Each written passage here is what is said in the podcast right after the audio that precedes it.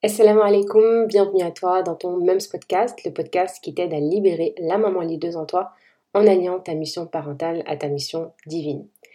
Depuis que tu es maman, tu as l'impression d'avoir mis ta foi de côté, tu te sens loin de ton Seigneur, accomplir tes prières est un challenge à lui seul et tu culpabilises de ne pas avoir le temps pour lire le Coran, aller à la mosquée. Eh bien, ne bouge pas, ce podcast est pour toi et j'espère, Inch'Allah, qu'il pourra t'apaiser. Il y a un point commun qui ressort lors de mes échanges avec vous, cette lourde culpabilité face à votre incapacité à pratiquer votre spiritualité comme vous l'imaginez et comme vous la percevez. Tu fais peut-être partie de celles qui comparent leur situation actuelle à leur situation de jeune fille, sans mari, sans enfant ou jeune mariée, ou celles qui avaient misé sur leur mariage pour s'entraider avec leur mari et atteindre un meilleur niveau de pratique religieuse, ou bien encore celles qui étaient bien lancées, même une fois maman, mais qui au fil des années et des grossesses voient sa foi s'éteindre petit à petit. J'aimerais aujourd'hui partager avec toi trois conseils pour t'aider à sortir de cette boucle infernale qui nourrit ta culpabilité et rend tes journées encore plus difficiles. Le premier est ton rapport à ta spiritualité. Le comment tu as intégré le fait d'être spirituel ou de vivre ta spiritualité. Avoir un niveau d'exigence élevé quant à notre programme spirituel, c'est une bonne chose. Mais attention, s'il n'est pas réaliste, il devient contre-productif. Si pour toi aujourd'hui, vivre pleinement ta spiritualité, c'est avoir une routine autour du Fajr, lire le Coran, apprendre euh, le Coran, apprendre des nouvelles notions, des nouvelles connaissances, suivre des cours, aller à la mosquée, apprendre des sourates euh, pour toi, pour tes enfants, des invocations, eh bien tu t'exposes en réalité à un stress et à un échec sans aucun doute. Il est essentiel de revoir ta perception de la spiritualité, celle qui est adaptée à ton quotidien et qui est réaliste et surtout effective. Attention, euh, je ne te dis pas de ne pas être ambitieuse, Hein, de ne pas avoir de grands objectifs spirituels, bien au contraire, c'est tout ce que je te souhaite. Mais je te suggère vraiment d'adapter tes actions à ta situation actuelle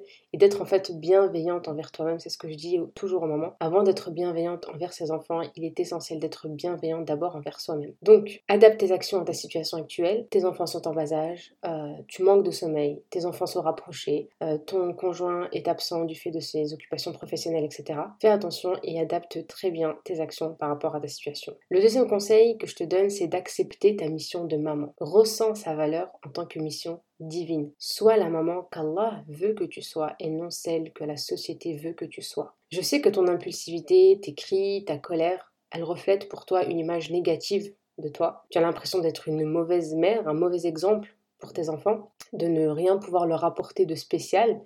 Et pourtant, j'aimerais que tu entendes cette phrase-là. Tu es la meilleure personne, the personne qui mérite la compagnie de tes enfants. Tu es la meilleure compagnie pour tes enfants. Et ce n'est pas moi qui le dis, mais c'est notre prophète alayhi wassalam, qui te dit un jour un homme euh, a sollicité le messager d'Allah euh, et il dit Ya Rasulallah, quelle est la personne qui mérite que je lui tienne plus de compagnie? Et la réponse du prophète alayhi wassalam fut très claire ta mère, ta mère, ta mère, et ensuite ton père.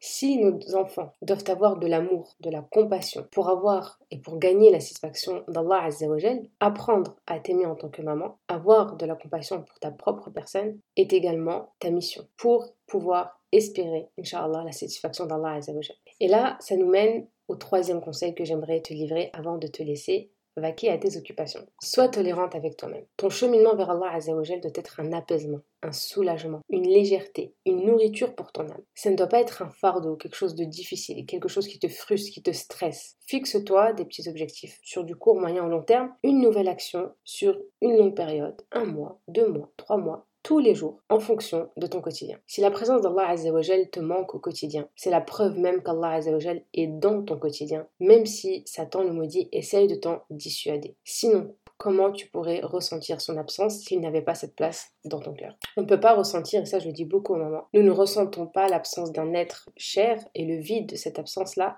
seulement s'il est important pour nous. Allah te manque, oui, mais Allah est là, il est avec toi, il est près de toi, apprécie sa présence et sa compagnie. Et rappelle-toi que c'est lui qui t'a créé, que c'est lui qui sait ce qu'il y a dans ton cœur, c'est lui qui voit ton quotidien, tes galères, tes nuits blanches. Il t'a valorisé dans le Saint-Coran et il dit Et nous avons enjoint à l'homme de la bonté envers son père et sa mère, sa mère l'a péniblement porté et en a péniblement accouché et sa gestation et sevrage dure 30 mois. Puis quand il atteint ses pleines forces et atteint ses 40 ans, il dit Ô Seigneur, inspire-moi pour que je rende grâce au bienfait dont tu m'as comblé, ainsi qu'à mes pères et mères, et pour que je fasse une bonne œuvre que tu agrées et que ma, postérité soit de la moralité saine. Allah sait que ce que tu fais c'est pénible.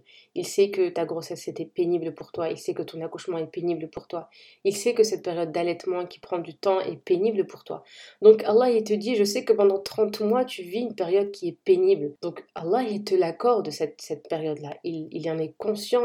Allah c'est lui qui t'a créé, c'est lui qui t'a choisi pour cette mission-là. Il sait que c'est pénible. Si Allah reconnaît la pénibilité de ta tâche, tu n'as pas besoin que quelqu'un d'autre te la reconnaisse avant lui. Bien évidemment, je ne te demande pas de ne pas demander de l'aide. Au contraire, demande de l'aide autour de toi, fais-toi aider, mais prends conscience d'abord qu'Allah est conscient de la pénibilité de tes tâches. J'insiste puisque ça va t'éviter de te mettre cette pression-là, de te mettre sur euh, des exigences trop élevées pour toi, Inch'Allah. Il n'y a pas de paradis pour tes enfants sans ta bénédiction. Quoi de plus beau pour mettre en évidence ton statut si honorable dans cette religion? Alors même si on aime se plaindre et on a besoin de se plaindre, et euh, nous comparer à nos conjoints aussi, c'est quelque chose qu'on fait constamment parce qu'on est tellement fatigué que pour nous, ben, ils ont forcément, on a l'impression qu'ils ont plus de facilité que nous, moins d'exigences, moins de responsabilité que nous. Mais rappelle-toi à chaque fois que Shaitan vient te murmurer ça dans les oreilles et du coup euh, gâcher ta relation dans ton couple, rappelle-toi que ton statut est supérieur à celui de ton mari. Ce n'est pas toujours facile, mais crois-moi que ça vaut la peine d'allier ta mission